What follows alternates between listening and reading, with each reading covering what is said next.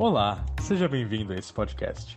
Me chamo Eduardo e sou integrante do grupo constituído por Julia Demarque, Vitória Salgado, Letícia Zardo, Rodrigo Coelho e Larissa Linhares. Eu e os dois últimos citados vamos falar sobre a soberania e os estados.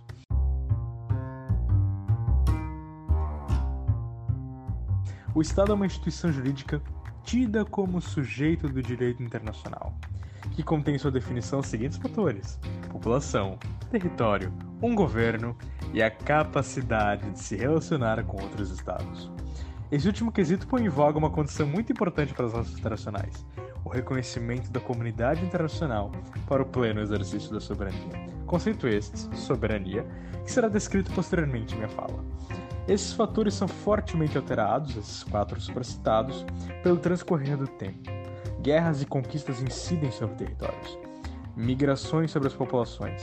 Nessa situação específica, podemos avaliar a, o fluxo migratório da Península Arábica e Norte da África em direção à União Europeia. Né? Com esses fluxos migratórios, temos a alteração das populações.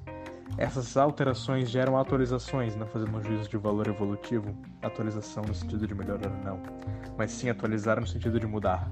E essas mudanças incidem, portanto, sobre outro dos quatro quesitos, as formas de governo.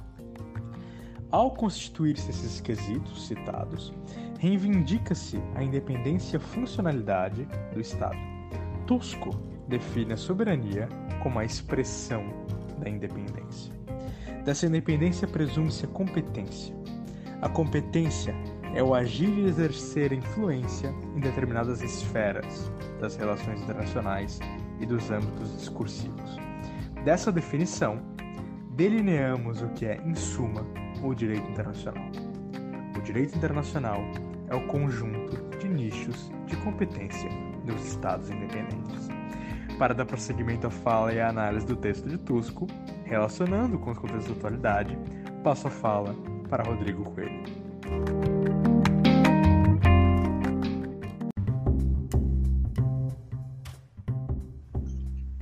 Obrigado, Eduardo.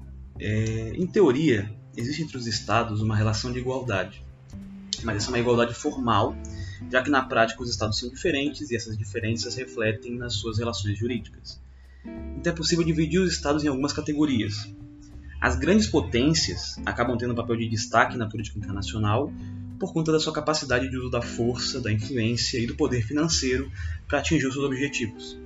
Atualmente, os principais estados nessa categoria são os Estados Unidos e, mais recentemente, a China, que tem crescido financeiramente e expandido sua influência ao redor do mundo. Os outros estados são ditos estados com competências limitadas. Apesar de que todos os estados têm até certo ponto limitações em suas competências, esses acabam tendo limitações relativamente maiores. Entre as subcategorias desses estados, temos os estados dependentes, em que parte das competências estatais são exercidas por outra nação, e talvez o mais conhecido exemplo seja Hong Kong, que até 1997 estava sob a administração do Reino Unido, tendo então voltado ao domínio chinês, o que gerou certas tensões por parte da população, levando a diversas ondas de protestos ao longo dos anos, como a que podemos acompanhar em 2019. Os estados ditos exíguos são estados extremamente pequenos em população e extensão territorial, como Mônaco, Liechtenstein, Brunei. Esses estados muitas vezes não participam em certas organizações internacionais e normalmente estão estreitamente ligados a algum estado vizinho mais poderoso. É um exemplo a relação entre Mônaco e a França. Outra subcategoria é a dos estados em vias de desenvolvimento. Apesar do nome, muitos deles não estão se desenvolvendo, pelo contrário, acabam tendo um crescimento na pobreza da população. São estados soberanos, mas muitas vezes dependentes de ajudas internacionais. Temos exemplos principalmente na África, na Ásia e na América Latina.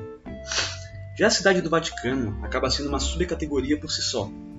Ela é um sujeito de direito internacional que exerce uma competência muito limitada, sendo apenas necessária para manter a autonomia da Igreja Católica. Mas é comum também o Vaticano exercer um papel de busca da resolução pacífica dos conflitos entre outros estados. Então, é um estado que praticamente não possui força material, mas que exerce grande influência no mundo.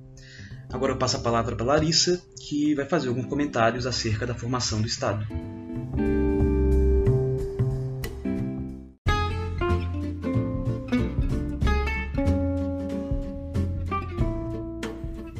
Rodrigo pela ótima explicação e pela palavra, e é isso mesmo. Hoje a gente vai falar sobre a formação do Estado.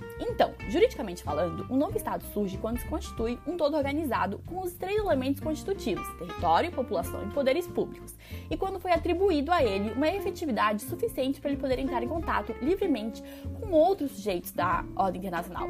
Mas ele precisa atender às exigências de legitimidade que são formuladas e expressas pela ordem internacional. Um bom exemplo é o respeito pelos direitos humanos fundamentais. Além disso, o nascimento dos estados pode se dar do zero, digamos, ou seja, conforme um processo originário, em que, em um meio político e físico nos quais nenhum estado existia ainda, são reunidos esses elementos constitutivos que eu acabei de citar. O nascimento do Canadá, aliás, deu assim, mas eles podem nascer segundo um processo secundário ou derivado, e aqui o negócio dá uma complicada. Isso porque, nesse processo, o Estado nasce de estados antecessores, anteriores. Apesar das particularidades de cada caso, existem duas questões jurídicas principais nesses processos de nascimento dos Estados, que são a referente ao direito dos povos disporem de si mesmos e a do reconhecimento do Estado. Sobre a primeira, esse direito é suscetível de ser reivindicado por diversos grupos, que atravessam um processo de identificação e se consideram povos justamente por suas particularidades, que podem ser históricas, étnicas, culturais, linguísticas, enfim. A Carta das Nações Unidas, por exemplo, é um documento super importante para nossa matéria e tem várias disposições que propõem a aplicação desse direito. O direito dos povos a dispor em si mesmos, na prática, costuma vir com conflitos. Isso porque ele bate de frente com a vontade de se conservar a integridade de estados que já existiam. São diversas situações complicadas, mas uma tendência é que potências estrangeiras se metam e tomem posições nesses conflitos, como aconteceu na Guerra Fria com os Estados Unidos e a União Soviética.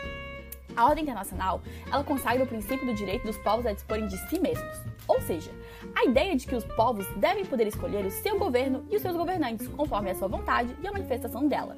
E ele contribuiu para uma intensa evolução da ordem internacional, uma vez que foi o fundamento ideológico do processo de descolonização. O Tribunal Internacional Justiça, de Justiça da ONU já se referiu diversas vezes sobre esse princípio nas suas sentenças. Mas essas sentenças elas não são suficientes para tornar jurídico esse princípio.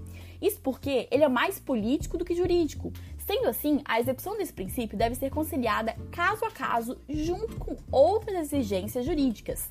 Algo parecido acontece com as resoluções da Assembleia Geral da ONU também. Então, esses são apenas alguns dos motivos que mostram a dificuldade que é aplicar esse princípio.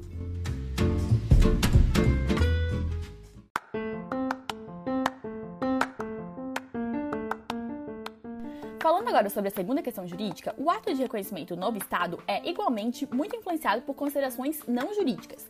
Quando surge um fato novo que afeta a sociedade internacional, cada Estado, no exercício das suas competências, é convocado a se pronunciar sobre, a tomar uma posição jurídica diante desse fato, através de um reconhecimento ou até mesmo de um não reconhecimento. O mais importante deles é o que acontece quando nasce um novo Estado. O Instituto de Direito Internacional definiu o reconhecimento do Estado e eu considero muito importante a gente trazer essa definição aqui porque ela é muito elucidativa.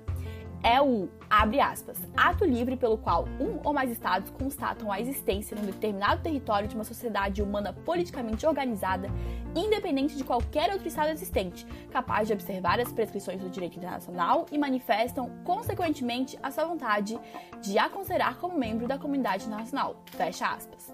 Então, quanto à natureza, o reconhecimento do Estado pode ser constitutivo, criador de um novo Estado. Mas essa tese ela não é muito aceita. Aqui as características do reconhecimento são revogável, discricionário e condicional. Mas a doutrina mais aceitável é aquela segundo qual o reconhecimento é declarativo. É o caso da definição do Instituto de Direito Internacional que eu acabei de falar sobre. Essa tese do reconhecimento declarativo é habitualmente admitida hoje na prática. Nesse caso, o reconhecimento é irrevogável, ou seja, se não acontecem mudanças profundas na situação do novo Estado, o reconhecimento não é anulado. É incondicional, porque o Estado concedente não deve se meter nos assuntos internos do Estado reconhecido. E tem a tendência de ser obrigatório, porque se o novo Estado preenche as condições de legitimidade e efetividade requeridas, os demais estados são levados a conhecê-lo. Por fim, existem diversas modalidades de reconhecimento. Temos a contraposição, contraposição entre reconhecimento explícito e implícito, que nesse caso vai ser o resultado de ações e comportamentos, e a gente consegue fazer uma aproximação dessas duas modalidades, respectivamente, com o reconhecimento do Yuri, ou seja, o reconhecimento formal, que produz efeitos plenos de direito, e com o reconhecimento do fa de fato, que pode produzir efeitos jurídicos parciais e progressivos e que resulta de um comportamento de fato. Sobre os efeitos, então, desse reconhecimento, já deu para ver que eles variam conforme as circunstâncias em que ele intervém. No plano político, ele condiciona o estabelecimento de relações entre Estados. No plano jurídico, por sua vez, as jurisdições do Estado autor do reconhecimento atribuem um caráter jurídico às ações e condutas feitas pelas autoridades do Estado reconhecido. Então, ouvintes, o que dá para concluir desse nosso papo de hoje é que o direito internacional regula de uma forma imperfeita a formação de um Estado, porque os problemas enfrentados nesse trâmite são, em sua maioria, problemas de natureza política. Temos a questão Israel e Palestina como grande exemplo disso. Mas, não importa o quão feia seja a situação, o direito e as instituições internacionais têm que fazer a parte da elaboração de soluções, uma vez que o novo Estado não pode nascer se não respeitar a ordem jurídica que já existe.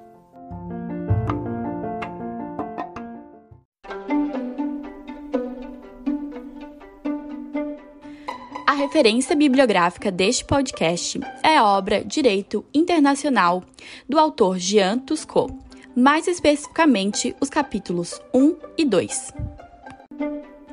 É isso, galera. Muito obrigada por terem escutado o episódio de hoje do podcast Direito Internacional Hoje, da matéria de Direito Internacional ministrada pela professora Aline Beltrame de Moura, na Universidade Federal de Santa Catarina.